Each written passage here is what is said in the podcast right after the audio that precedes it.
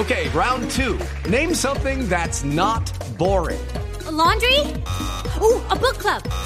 Computer solitaire, huh? Ah, oh, sorry, we were looking for Chumba Casino. That's right. ChumbaCasino.com has over 100 casino style games. Join today and play for free for your chance to redeem some serious prizes. ChumbaCasino.com. No purchase necessary. Full prohibited by law. 18 plus terms and conditions apply. See website for details. ¿Qué, ¿Qué pasa con el coronavirus y una posible transmisión por el aire? Una carta que fue publicada por Clinical Infection Diseases y replicada por la Asociación Americana de Enfermedades Infecciosas y por el New York Times dice que un grupo de 239 investigadores están considerando la posibilidad, pues muy importante, de contagio del COVID-19 a través de la inhalación del virus cuando está en el aire. Este día, hoy, la Organización Mundial de la Salud reconoció por primera vez esa posibilidad ante una evidencia que en todo caso, dicen literalmente, no es definitiva y el riesgo se ve especialmente en condiciones muy específicas como lugares con mucha gente y poco ventilados. Eso es lo que dijo la vocera de la OMS. Revisaron 17 artículos científicos y los científicos insisten en que sí se pasa por el aire. Bueno, vamos a tratar de comprender esto con el doctor Hugo Macareno Arroyo, médico internista, director científico del Hospital Universidad del Norte en Soledad Atlántico. Doctor Macareno, bienvenido. Eh, muy buenas noches. Eh, saludos a todo el panel de periodistas y a toda su audiencia al fin que se pasa por el aire o no, se transmite vía aérea o no, doctor. Bueno, hay muchas cosas que toca ir aclarando. Eh, sigue siendo un virus que está claro que la transmisión está dada a través de virus que viajan por gotas de saliva. De eso no ha cambiado, no ha variado mucho. Ese virus puede viajar cada vez que un paciente sintomático realiza algún acto de expulsión de este, ya sea por toser o estornudar y a la vez eh, dejar partículas del virus en, en, zonas de contacto que ya como usted dijo anteriormente, cuando uno las toca normalmente y se pasa la mano por la cara, se puede llevar el inóculo de ese virus y eh, ser ingresado a la vía respiratoria superior y de ahí va a los pulmones directamente. Esta carta de estos expertos eh, revivió ya una información que se había eh, leído y se había hablado hace un par de meses, en los cuales en sitios cerrados el desplazamiento de este virus era mucho más allá de lo que permitía el desplazamiento normal por la expulsión ante condiciones como era la tos y el estornudo y eh, viajar muchos metros más allá de lo que usualmente viajan por este tipo eh, de medios. Con esto se, se creía que pudiese la transmisión por vía aérea ser una de las causales de infecciones en los pacientes. Cuando hay eh, zonas abiertas, cuando hay zonas con adecuado eh, transmisión de aire natural o, aire libre, eh, sin obstáculos, no está muy claro de que esto ocurra a grandes distancias. Por eso la OMS no ha declarado de que esto sea una enfermedad de transmisión aérea como tal. Entonces, esta ha sido la gran controversia que ha habido, pero los científicos que se unieron principalmente están intentando aumentar más el nivel de alerta, eh, intentando mitigar un poco más lo que es la tasa de transmisión que en este mundo, en este momento a nivel mundial está desbordada también en Colombia, ¿qué podemos hacer para evitar esa tasa de transmisión? Ya se empieza a hablar de protocolos para poder hacer los pilotos de los restaurantes, de las iglesias, en donde pueden ser muy pocas personas, pero va a haber gente en un mismo recinto. Bueno, vea, esta misma carta da unas recomendaciones eh, muy generales que, que siguen estando desde antes de esta carta y de que deben de cumplirse cabalmente, principalmente en esas zonas de riesgo que son las zonas donde hay mucha cantidad de personas, donde no hay una ah, donde no hay una buena ventilación natural, donde hay aire recirculando, donde hay eh, unidades de aire acondicionados que empiezan a, captar el mismo aire y a recircularlo, eso debe de eh, mejorarse de manera sustancial. Hay que disminuir a toda instancia de que haya aglomeraciones de personas en estos sitios. Hay que mejorar totalmente las probabilidades de que ese aire recircule y se recircula. Pero, eso, eso, doctor, del aire es nuevo o no? No, no, esto ya se venía hablando y de hecho en los, en los sitios cerrados no, e, esa era la principal razón por la cual se cerraron todos los sitios cerrados, digamos que era una información que se conocía de antemano y por eso no se permitía eh, por lo menos los establecimientos de bares, restaurantes y todo lo demás. Sobre todo cuando yo no, yo no había oído lo del aire y me parece de una gravedad suprema, sobre todo teniendo en cuenta que ahora hay una serie de planes pilotos, ¿no? Lentamente para abrir restaurantes, porque bueno, en Bogotá nadie tiene aire acondicionado, pero en, o, si hay también en las oficinas grandes, pero en la costa. Sí, principalmente en esas zonas donde no hay ventilación natural son las zonas de más alto riesgo de contagio. Eso es algo de que por lo menos en, los, en las instituciones de salud hemos intentado mitigar, eh, evitar reuniones en sitios cerrados. Idealmente tienen que ser en sitios abiertos donde haya ventilación natural donde haya aglomeraciones de personas, por lo menos en los quirófanos y todo lo demás, se intentan colocar filtros en todo lo que es la circulación del aire.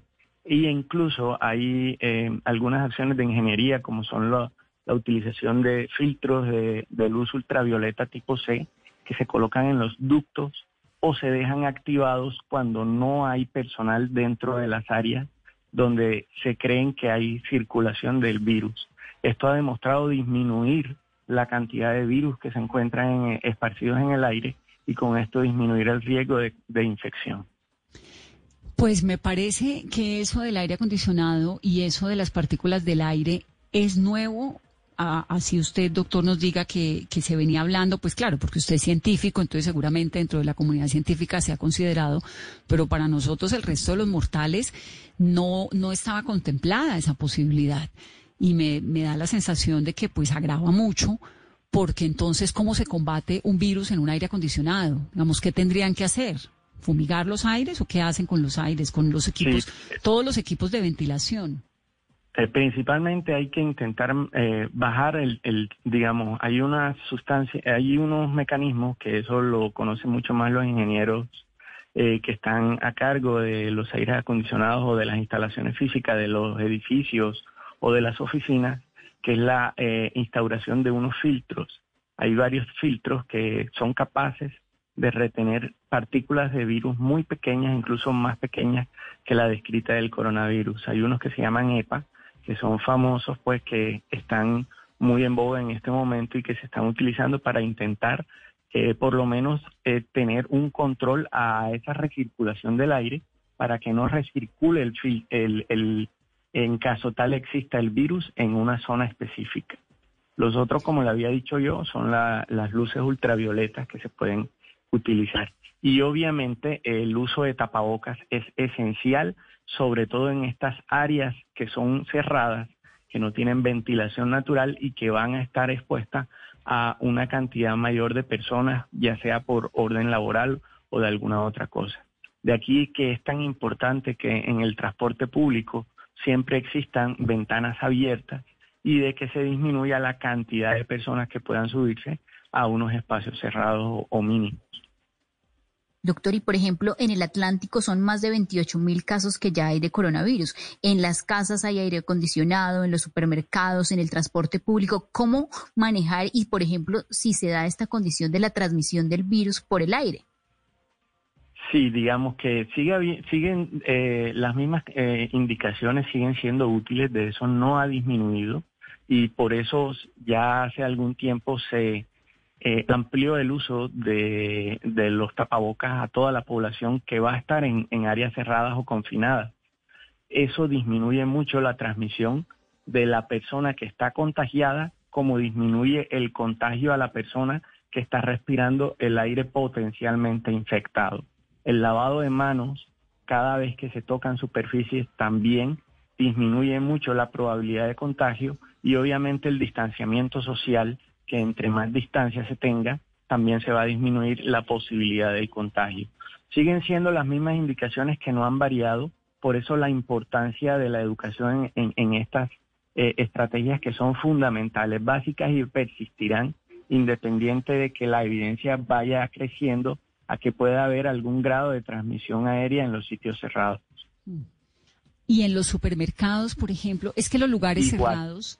Sí, pero quiero volver a insistir en, en el mismo tema.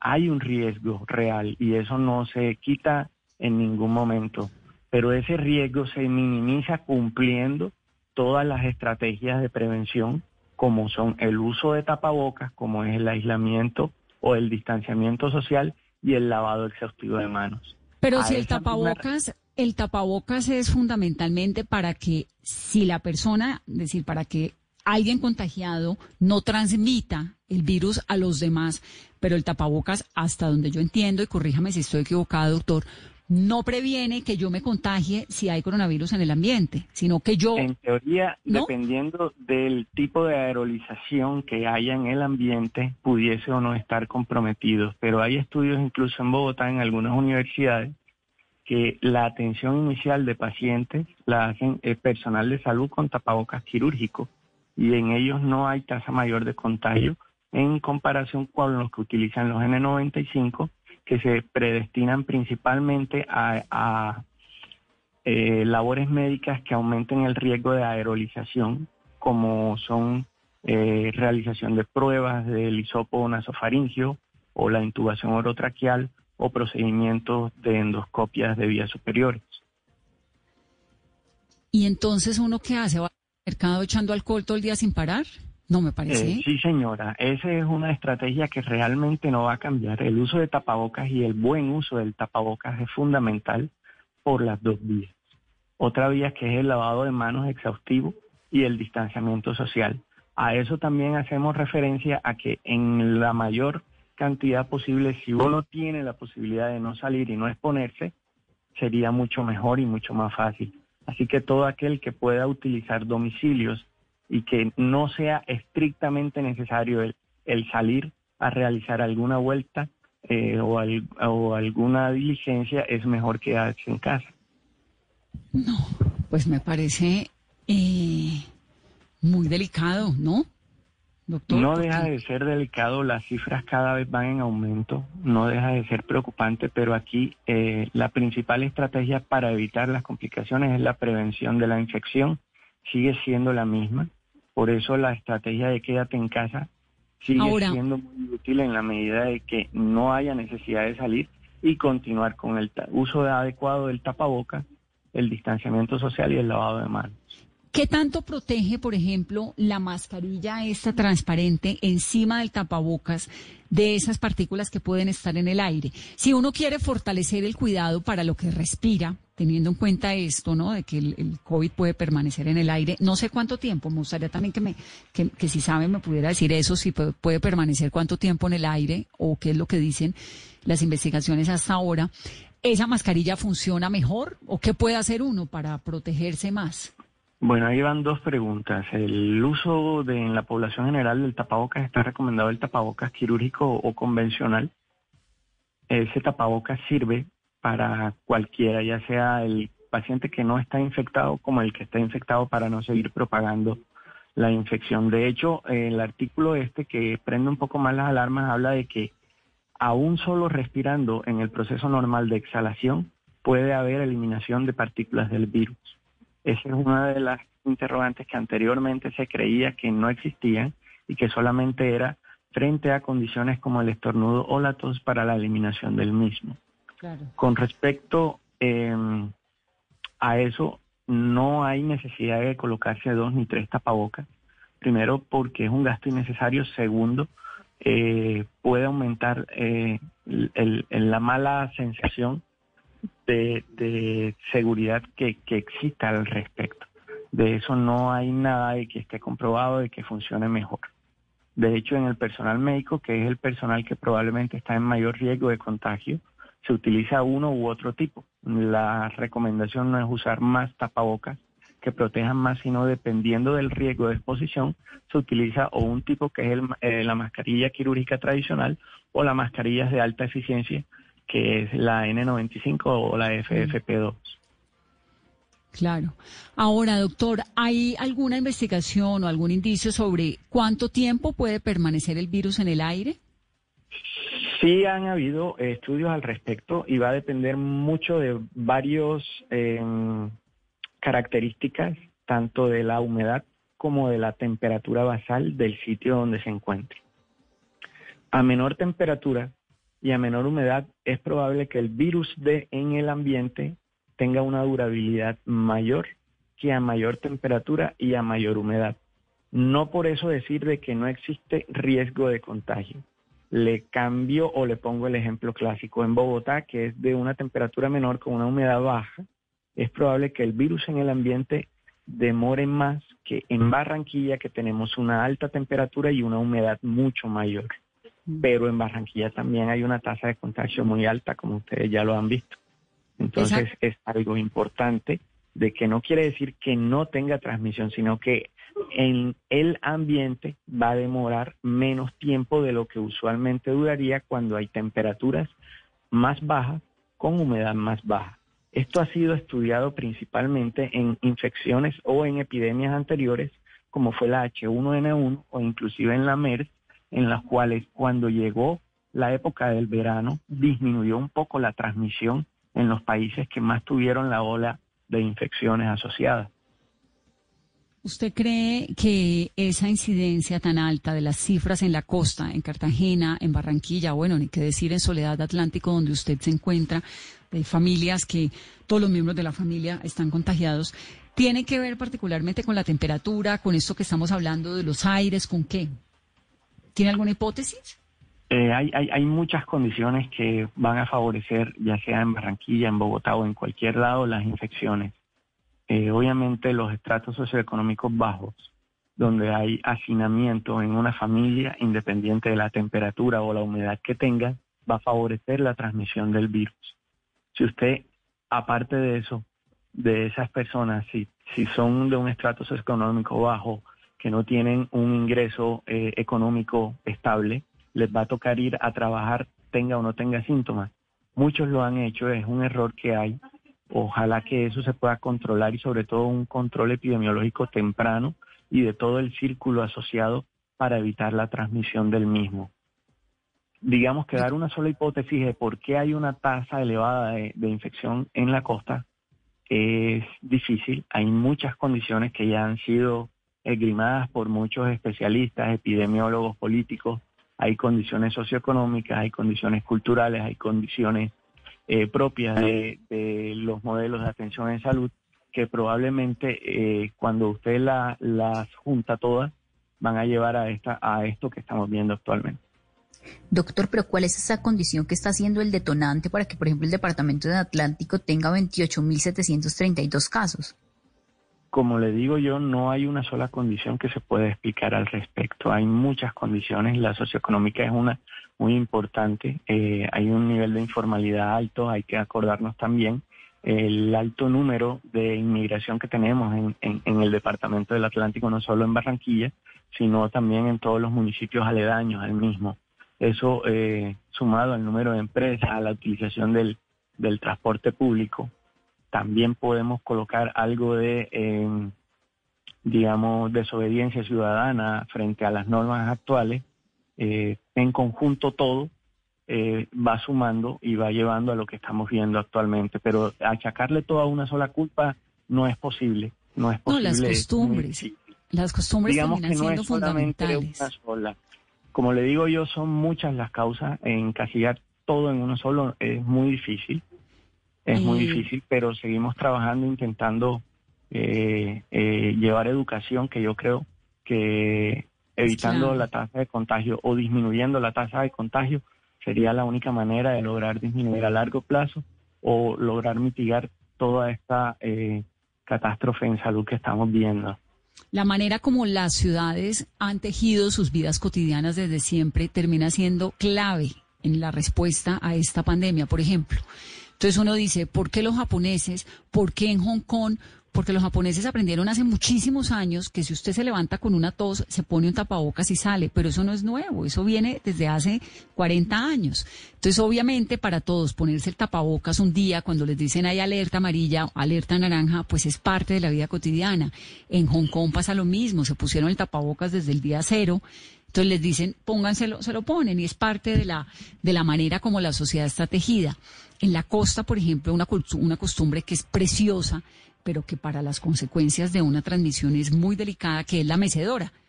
Entonces, la mecedora en la puerta de la casa, con el amigo, con el vecino, a ver el atardecer, que es una delicia de plan, pues termina siendo catastrófico en estas circunstancias. Nos han llegado muchas historias de muchas personas que se han contagiado así, porque se sientan con el amigo, con el vecino en la mecedora, porque nadie se imaginaba eh, la magnitud de esta pandemia y muchos terminaron afectados en condiciones muy dramáticas.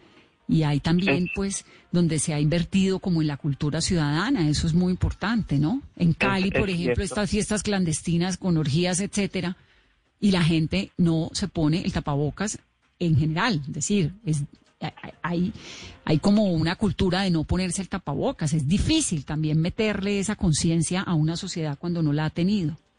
Por eso insistir en la educación es básico y fundamental para poder trasladarnos del lugar donde estamos a un lugar o un escenario más seguro y más tranquilo, sin tener en cuenta de que hay muchas cosas que no conocemos de la pandemia. Estamos viendo rebrotes en países donde aparentemente ya habían pasado la ola y se creen que puedan venir otras olas de, eh, de alta tasa de contagio. En Europa lo estamos viendo, en el Asia también. Volviendo un poco a lo que usted comenta, de Japón, vea que ellos no saludan de manos, no ingresan con zapatos a la casa.